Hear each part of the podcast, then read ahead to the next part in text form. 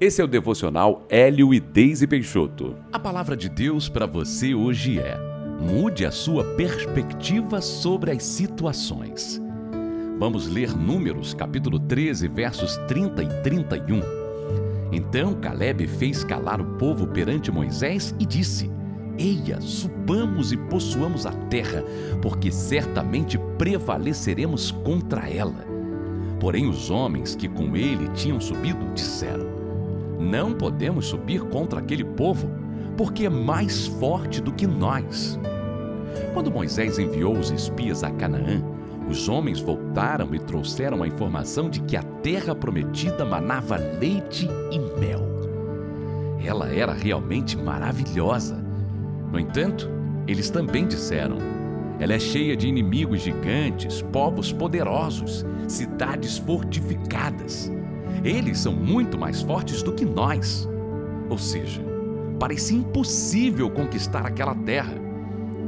No meio de tantos homens descrentes que não se lembravam do que Deus tinha prometido a eles e que ignoravam todos os milagres que tinham presenciado no deserto, evidenciando o poder de Deus, Caleb se levantou para declarar justamente o contrário ele disse: Nós podemos conquistá-la.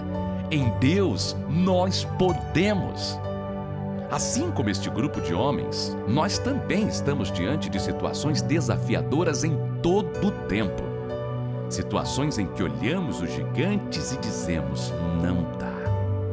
A nossa carne sempre vai dizer: não dá. Mas o nosso espírito diz: sim, dá. Qual foi a diferença entre a cena que aqueles homens enxergaram e a que Caleb e Josué viram? Aqueles homens declararam o que viram com seus olhos naturais, enquanto Caleb relatou o que ele cria, porque tinha uma promessa e sabia que Deus estava com eles. Mude a sua perspectiva sobre as situações. Não espere que as circunstâncias cooperem para que você creia Veja pela fé.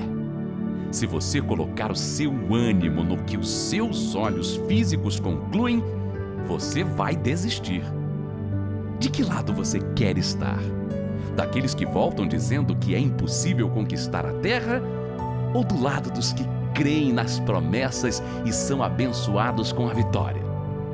Decida crer. Se você puder, feche os seus olhos e ore assim comigo. Pai, eu sei que as circunstâncias se apresentam muitas vezes de forma assustadora. Sei também que a minha visão natural não é determinante para conquistar o que o Senhor me prometeu.